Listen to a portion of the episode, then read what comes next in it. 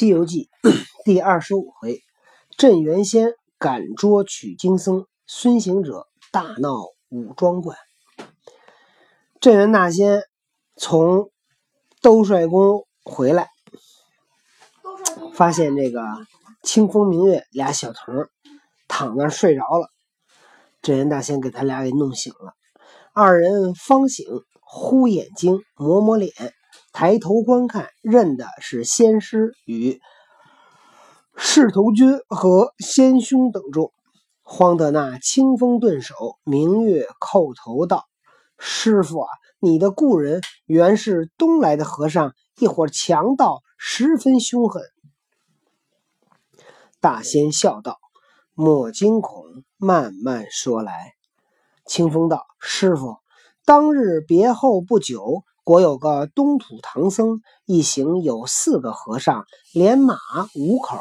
弟子不敢违了师命，问及来因，将人参果取了两个奉上。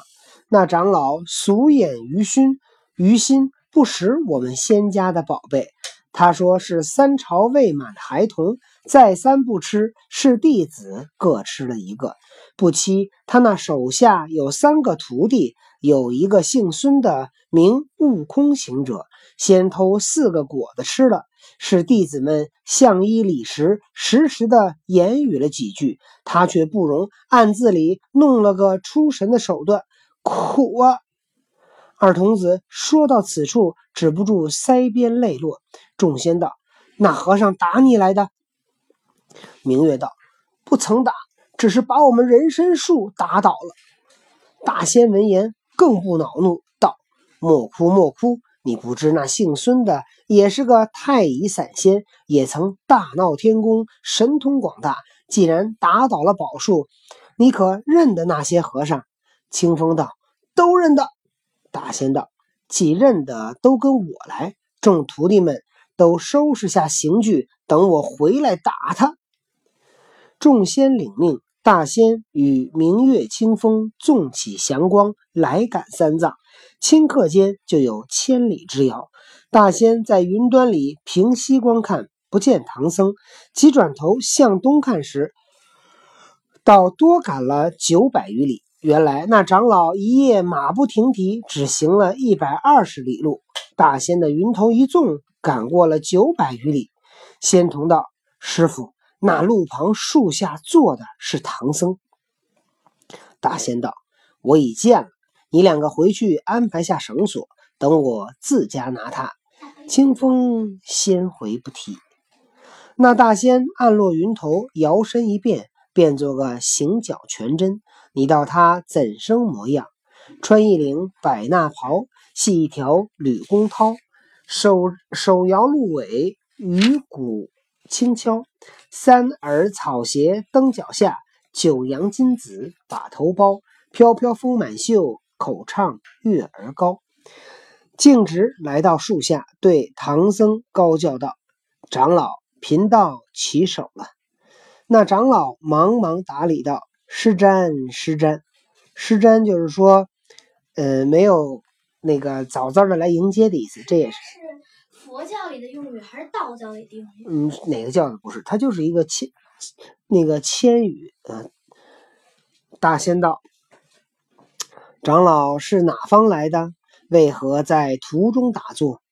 三藏道：“贫僧乃东土大唐差往西天取经者，路过此间，全为一些。”大仙扬哑道：“长老东来，可曾在荒山经过？”长老道：“不知仙宫是何宝山？”大仙道：“五寿。”万寿山五庄观便是贫道七指处。行者闻言，他心中有悟的人，忙答道：“不曾，不曾，我们是打上，我们是打上路来的。”那大仙指定笑道：“我把你这个泼猴，你瞒谁？你倒在我观里，把我人参果树打倒。你连夜走在此间，还不招认？这是什么？”不要走，趁早去还我树来。那行走闻那行者闻言，心中恼怒，撤铁棒不容分说，望大仙劈头就打。大仙侧身躲过，踏祥光径到空中。行者也腾云急赶上去。大仙在半空现了本相，你看他怎生打扮？头戴紫金冠，无忧鹤氅穿，履鞋蹬足下，丝带束腰间。体如童子貌，面似美人颜。三须飘河下，哑铃叠鬓边。相迎相迎行者无兵器，只将玉露手中沾。这个大仙，他有什么兵器啊？大仙没拿兵器，手里拿了一个拂尘。那拂尘就是那个那个轰蚊子的。那行者没高没低的棍子乱打，大仙把拂尘左遮右挡，耐了他两三回合，是一个袖里乾坤的手段，在云端里。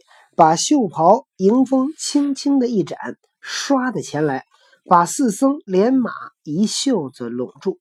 八戒道：“不好了，我们都装在搭裢里了。”行者道：“呆子，不是搭裢，我们被他拢在衣袖中。”八戒道：“这可不打紧，等我一顿钉耙，住他个窟窿，脱缰下去，只说他不小心拢不牢，掉的了吧。”那呆子使爬乱住，哪里住得动？手捻着，虽然是个软的，住起来就比铁还硬。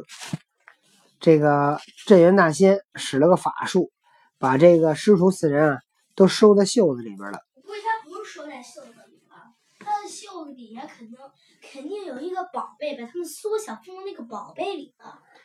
那大仙那大仙转祥云，进入武装观坐下。叫徒弟拿绳来，众小仙一一伺候。你看他从袖子里，却像搓傀儡一般，把唐僧拿出，附在正殿檐柱上，又拿出他三个，每一根柱上绑了一个，将马也拿出拴在亭下，与他些草料。行李马还挺好的，至少没有没有不饿着他。行李抛在廊下，又道：“徒弟。”这和尚是出家人，不可用刀枪，不可加斧钺，且与我取出皮鞭来打他一顿，与我人参果出气。众仙急忙取出一条鞭，不是什么牛皮、羊皮、鹿皮，原来是龙皮做的七星鞭，着水浸在那里。龙皮，我塞他是把哪个龙给杀了吗？哦，另一个有力量的小仙把鞭指定道：“师傅，先打哪个？”大仙道：“唐三藏做大不尊，先打他。”行者闻言，心中暗道：“我那老和尚不禁打，倘若一一顿鞭打坏了，却不是我造的业。”他忍不住开言道：“先生差了，偷果子的是我。”吃果子是我，推倒树的还是我，怎么不先打我，打他作甚？大仙笑道：“这泼猴倒言语倒有些道理，这等便先打他。”小仙问：“打多少？”大仙道：“照一果树打三十鞭。”那小仙抡鞭就打，行者恐仙家法大，睁圆眼瞅定，看他打哪里。原来打腿，行者就把腰扭一扭，叫声变，变作两条熟铁腿，那把腿变成铁的了。看他怎么打。那小仙一下一下的打了三十，天早向午了，到中午了，大仙又吩咐道：“还还该打三藏训教不严，纵放顽徒撒泼。”那仙又抡鞭来打。行者道：“先生又差了。偷果子时，我师傅不知，他在殿上与你二同讲话，是我兄弟们做的勾当。纵有纵是有教训不严之罪，我为弟子的也当替打，再打我吧。猴哥挺够意思，替他师傅扛两顿鞭子。”大仙笑道：“这泼猴虽是狡猾奸顽，却倒也有些笑意。既这等，还打他吧。小仙又打了三十。行者低头看看，两条腿似明镜一般通打亮了，更不知些疼痒。他不是把那腿变成那铁的腿了吗？那鞭子啪啪啪啪打，给那腿那个都给打亮了，你知道吗？越打越亮。此时天色将晚，大仙道：“且把鞭子浸在水里，待明朝再拷打他。”小仙且收鞭去进，个个闺房晚斋已毕。尽皆安寝不提。啊，孙悟空他们师徒跑，结果也没跑了。大仙一秒钟就追上了，那么被抓回来，今儿揍了。那大仙一秒钟追上他们的话，他要到佛祖那儿得追多长时间？不知道。孙悟空反正是南海找观音就追了大概半个小，就到了半个小时。然后他如果一个小时吧，半个时辰是吧？啊哦，一小时。那如果他要到佛祖那儿，大概得用两个小时吧？那大仙呢，肯定是他的一半儿，所以大仙也得一个小时才能到佛祖那儿呢。嗯，也没准儿。